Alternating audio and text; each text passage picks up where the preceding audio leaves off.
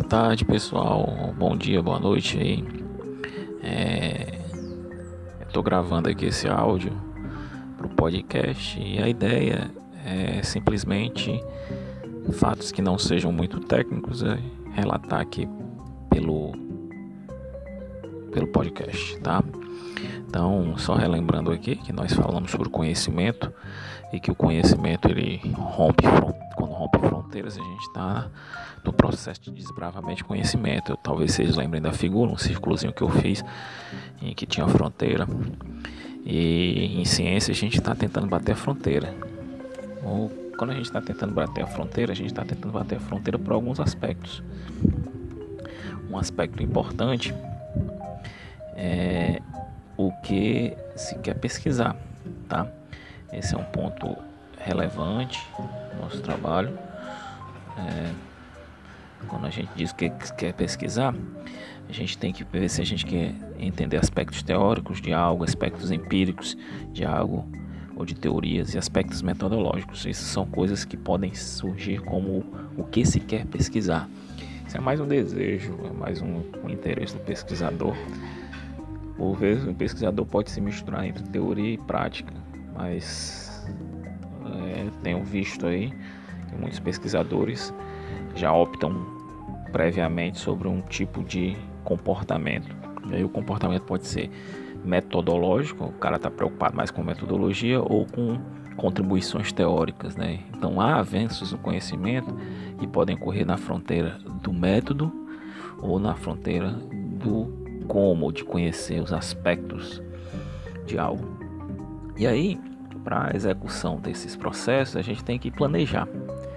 E aí o planejar eu vou falar um pouco mais em sala, mas o planejar tem que definir exatamente o que se quer pesquisar, fazer perguntas de pesquisa e fazer um conjunto de abordagens para ver como se executa. A pesquisa não é pura e simplesmente chegar e escrever à toa o que se pensa, mas você tem que ter um passo a passo. É, vocês viram o método científico, o método científico tem, uma, tem, tem um processo de observação, coleta de dados, informação, mas fora isso daí, você tem que planejar muito minuciosamente. Tem alguns filmes aí muito interessantes e tem um filme que eu recomendo muito para vocês assistirem, que é o da da Marie Curie, né? Tá recentemente aí, tá nas plataformas. E ele é um filme muito bacana, tá? Então, a gente tem que planejar, esse planejamento vai ser dado com mais intensidade nos próximos é, nas próximas aulas, então a gente vai planejar as coisas mas de qualquer forma, esse texto ou esse áudio, ele tem um, uma coisa de trazer para vocês o aspecto da evolução da ciência. E aí eu vou iniciar com a Grécia Antiga, mas existem vários elementos aí intermediários que sustentam né, toda todo o processo de evolução científica, tá? Dentre eles, a gente tem desde o do, do aspecto da teoria é, de finanças, que vem desde Tales de Mileto, quando Tales de Mileto executou um processo, isso antes dos pitagóricos, né, em que ele comprou antecipadamente muitas máquinas de prensar azeitona e obter azeite no período ruim de safra. No período bom de safra ele ofertou essas máquinas a um preço maior, então ele ganhou poder de monopólio. Isso eu não tenho certeza aqui de mente, mas creio eu que são 800 anos antes de Cristo. Antes disso existiam babilônios, existe o desenvolvimento das da moeda, tudo isso é o começo da ciência que nos ronda, que no caso é finanças. De qualquer forma, é, tem uma pergunta retórica que eu ainda vou voltar.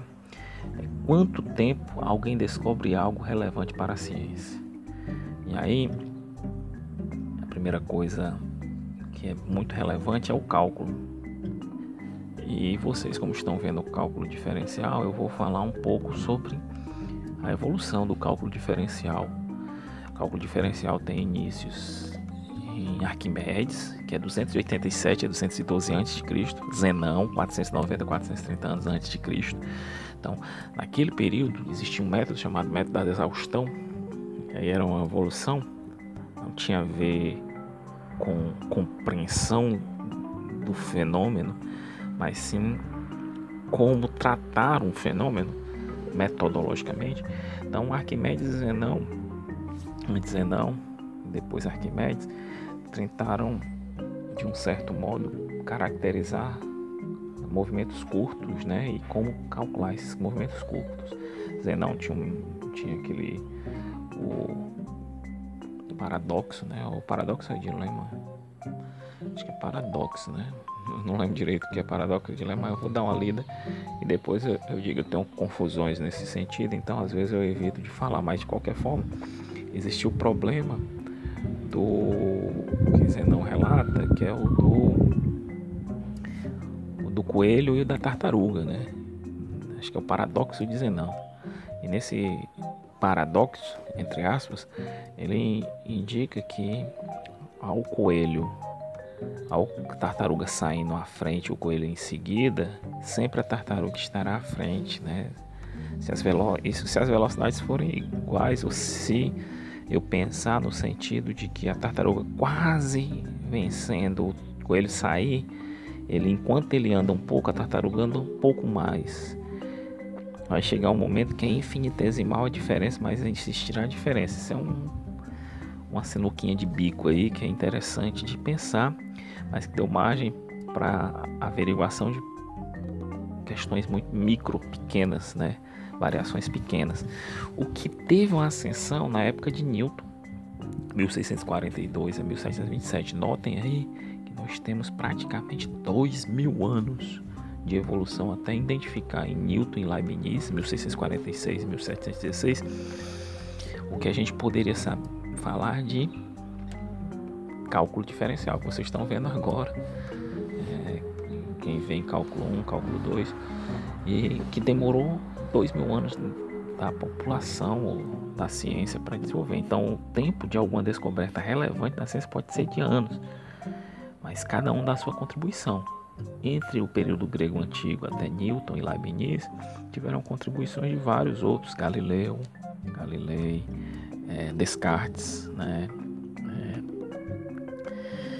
Inclusive com método científico, é, tem o, o, o Baron, tem um outro Newton, um outro Isaac, Isaac, Isaac Blemberg, tem o, o, o, bispo Berkeley, que questionava a questão do infinitesimal e posterior a Newton, ainda assim, mesmo tendo o cálculo diferencial em, de forma prática aplicável, ainda existiam dúvidas com relação às características dele, o que fez desenvolvimento do, do, da análise, que é uma coisa além do cálculo, análise matemática, que deixa tudo redondinho, né? Então a gente vê aí uma evolução enorme de dois mil anos. É, no caso, a parte, esse processo da Grécia Antiga até Leibniz, a gente tem a teoria da gravitação universal, né? Que iniciou em Aristóteles. 384, 322 a.C. Tem a questão das cônicas, né? E tem até um filme bacana, Alexander, que fala sobre uma filósofa da época que foi apedrejada Hipáfia, Epífia, Hipáfia, eu acho. E ela é, relata várias coisas e ela fala sobre cônicas, que são instrumentos que foram utilizados para resolver problemas. É, nessa sequência houve Kepler, Galileu, é, o outro cara é, o Copérnico, Ptolomeu, todos fizeram sistemas, às vezes sistemas que usavam a Terra como centro, depois sistemas que usaram o Sol como centro, às vezes por facilidade e tudo, mas tudo combinou com Newton. Então vocês lembram da frase, a frase que eu falei em sala, if there is a ou ler em inglês, né, que, que é a frase de Newton. Essa frase é muito interessante. Newton usou a frase para relatar mais ou menos isso, né? Ele diz assim: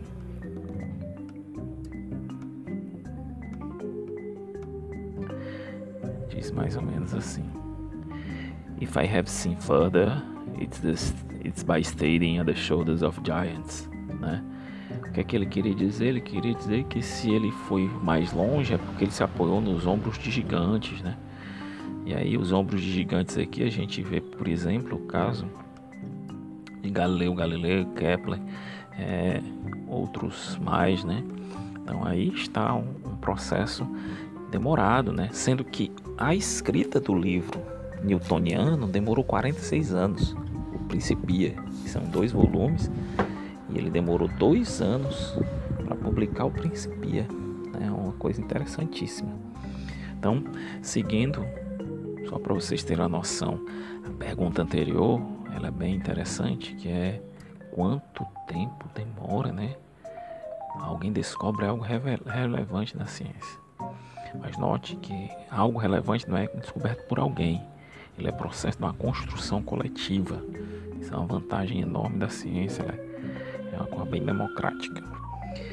É, e aí a gente tem uma questão muito próxima da gente de finanças, que é a equação de Black-Scholes. Black-Scholes ele é uma equação que foi descoberta em deu Nobel para Black-Scholes em 97 ela é de 70 e tanto, mas ela teve uma evolução proveniente de um artigo, de um, tese de doutorado de um cara chamado é, Black Schules é, Bachelier. Bachelier foi orientado de um cara chamado Henri Poincaré.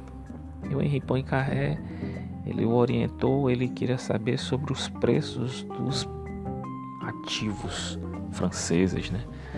E aí Bachelier fez um conjunto de evoluções, só que na época ninguém entendeu muito bem o que ele fez. E Samuelson, é o, um, um economista, se apropriou desse conhecimento. Se não falha a memória, foi Samuelson, disseminou na economia. E alguns desses, desses elementos foram tratados é,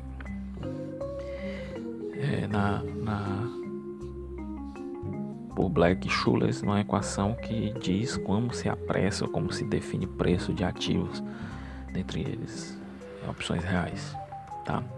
Então isso é uma coisa bacana para vocês terem uma ideia. Às vezes as coisas demoram 100 anos, as coisas dois mil anos, mil anos, para descobrir. Cada pessoa vai ao longo dos anos fazendo suas contribuições. Se vocês tiverem a noção disso, vocês vão fazer parte da história da formação da ciência. E isso é o seguinte, às vezes a gente não é que a, que a história da formação da ciência vai nesse sentido, mas que a gente vai é, incorporando processos, tá?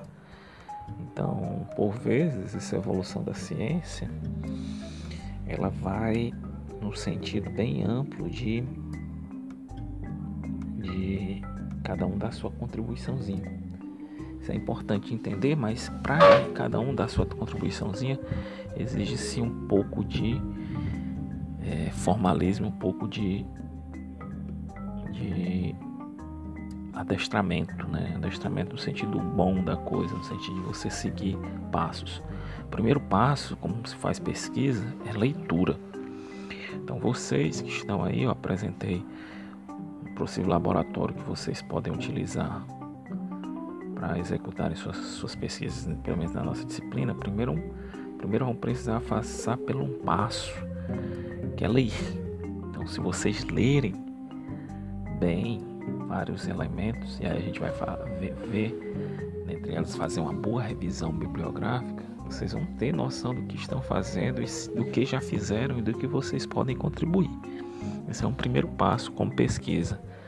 O segundo passo para pesquisa é vocês escreverem, tá? É importante escreverem porque a escrita ela envolve um monte de processo, um monte de coisa. É, esse monte de coisa envolve o seguinte: alguns escritores é, envolve lógica, lógica basicamente lógica. Por exemplo, vocês podem ter o item 1 e 2 da seguinte forma: o item 1, alguns escritores são poetas. Item 2, nenhum músico é poeta. Daí você tem conclusões. Se vocês quiserem, vocês podem refletir. Mas se alguns escritores são poetas e nenhum músico é poeta, então vocês podem concluir que alguns escritores, que nenhum músico é escritor, ou que alguns escritores são que nenhum escritor é músico.